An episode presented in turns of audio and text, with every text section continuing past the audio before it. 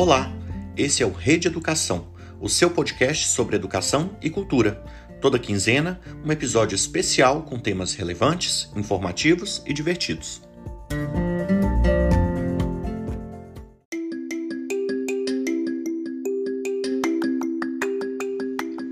Qual a importância da relação de confiança entre o professor e o aluno? Como essa relação influencia a vida do estudante e como criar esse laço de amizade?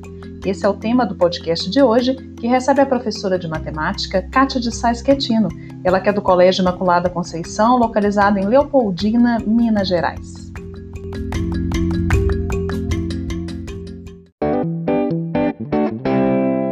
Seja bem-vinda, Kátia. É um prazer recebê-la aqui no Rede Educação.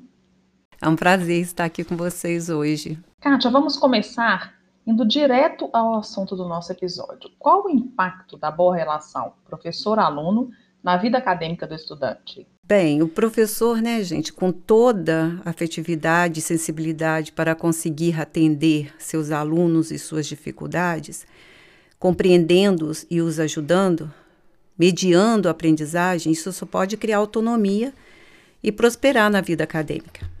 A reciprocidade, simpatia e respeito entre qualquer indivíduo proporciona sempre um trabalho construtivo. Na educação não poderia ser diferente. A relação do professor com seus alunos é de fundamental importância, pois a partir da forma de agir do mestre que o aprendiz se sentirá mais receptivo à matéria. Não é possível educar sem dialogar. O professor tem que estar sempre aberto às novas experiências, aos sentimentos e aos problemas de seus alunos. Mas como criar esse laço de confiança e de amizade? Existe uma fórmula? Bem, quem não gosta de receber elogios? Quem? Todos nós. Mostrar que dar aula para eles é maravilhoso, elogiar toda manifestação em classe, falar sempre o nome de todos, perguntar um por um se entendeu, dar um suporte a todos igualmente, sem prioridades, isso cria um laço de amizade e confiança. Você já parou para pensar que essa relação pode impactar na vida do aluno? O filme Sociedade dos Poetas Mortos, ele retrata a importante dimensão existente na relação professor e aluno no processo ensino-aprendizagem. Ele ajuda a inspirar os estudantes a se desenvolver integralmente e aplicarem de modo contextualizado o que é discutido em sala de aula, para construírem seu futuro. Isso tem um alto poder transformador. É facilmente perceptível que os sentimentos humanos, fundamentos da ligação afetiva, estão longe da racionalidade matemática ou outra qualquer. A matemática, por exemplo, aponta que ocorre a interseção entre dois conjuntos. Quando há elementos em comum entre eles. Na vida, nós procuramos esses elementos na outra pessoa antes de elegermos companheiro, companheira, ou até mesmo entre nossos alunos que satisfaçam os nossos conceitos de aprendizagem de disciplina. Nas relações, encontramos na outra pessoa afinidades, semelhanças e elementos comuns conosco. O que fica fora da interseção é tudo que pertence apenas a cada um dos conjuntos e é o que nos diferencia. Manter e fortalecer os traços peculiares são condições de existência para o conjunto matemático e pessoas. A carreira, os planos, os sonhos e projetos são essencialmente particulares, mas podemos compartilhá-los voluntariamente, respeitando a individualidade, a individualidade de cada um. A interseção bem-sucedida ocorre quando uma pessoa valoriza os elementos de outra que não lhe são comuns. Nutre novos planos e sonhos que agora no terreno fertilizado pelo partilhar podem progredir. Quando um dos conjuntos força a barra para que o outro perca seus elementos particulares, a própria relação estabelecida entre eles perde, perde a essência. No relacionamento, para haver o nós, é fundamental existir o eu e o você. Anulando-se eu ou você, nunca formaremos o nós. Por isso que eu falo que o relacionamento é uma fórmula matemática. 50% da sua parte e 50% da outra. Equilíbrio nas relações. Se houver alguma oscilação nisso, a química acaba. Você está aí há mais de 30 anos à frente da sala de aula, Kátia. Você acredita que a pandemia e as aulas remotas abalaram essa relação? Não. Se estivermos abertos a olhar para os nossos alunos de uma maneira integral, isto é, considerando não apenas o aspecto cognitivo do seu desenvolvimento, mas também as suas emoções, seu histórico de vida, o seu contexto social atual.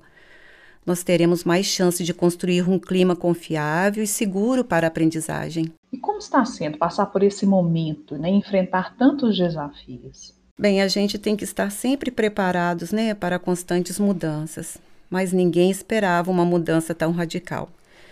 E o maior desafio é superar a solidão e isolamento vivenciados por esses jovens, trazer para as aulas remotas mais socialização, manter eles motivados e produzindo. Você é professora de matemática, né, Kátia? Matemática é uma matéria que é vista pelo senso comum como muito difícil. Como quebrar essa barreira, principalmente no online? Quando eu comecei a estudar matemática, eu também achei difícil. Eu falo isso sempre para meus alunos. Não existe um jeito rápido de se aprender. Então é bom ter paciência. Cada um tem um tempo de aprendizado diferente. Precisamos respeitar isso. Eu não mudo de conteúdo enquanto todos não praticarem bem o que aprenderam e para que aprenderam.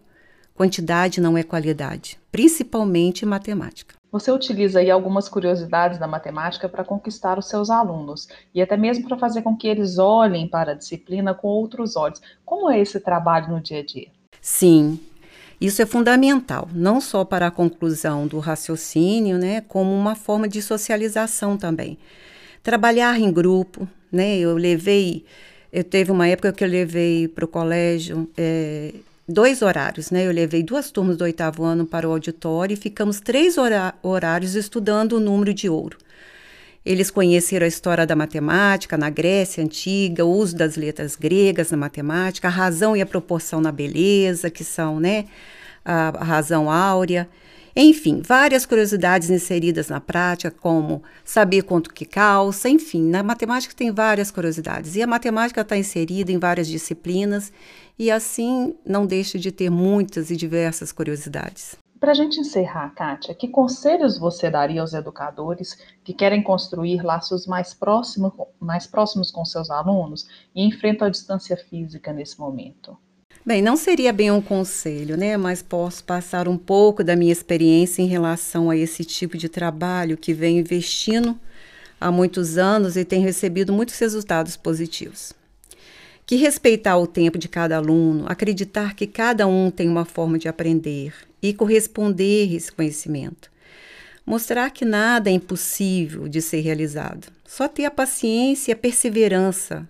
Claro que nos professores, nós conseguimos fazer todo esse trabalho sozinho, né? Nós precisamos da ajuda constante da, fa da família, da participação, de interagir esse aluno com o seu meio, né? Isso faz muita diferença.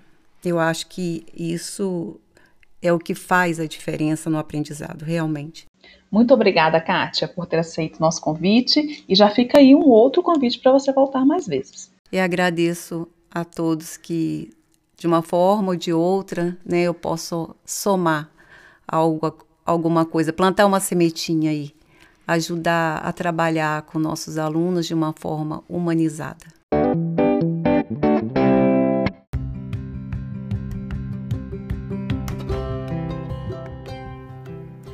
Rede Filhas de Jesus é uma rede de escolas completas que leva educação de valores cristãos com qualidade pedagógica e ótimos resultados. Um cuidado global que faz toda a diferença nos estudos e na vida. São mais de 100 anos de história no Brasil com muito para mostrar. Conheça uma das oito unidades e se encante com o nosso modo próprio de educar. Saiba mais em filhasdejesus.org.br. Rede Filhas de Jesus, uma rede de escolas completas.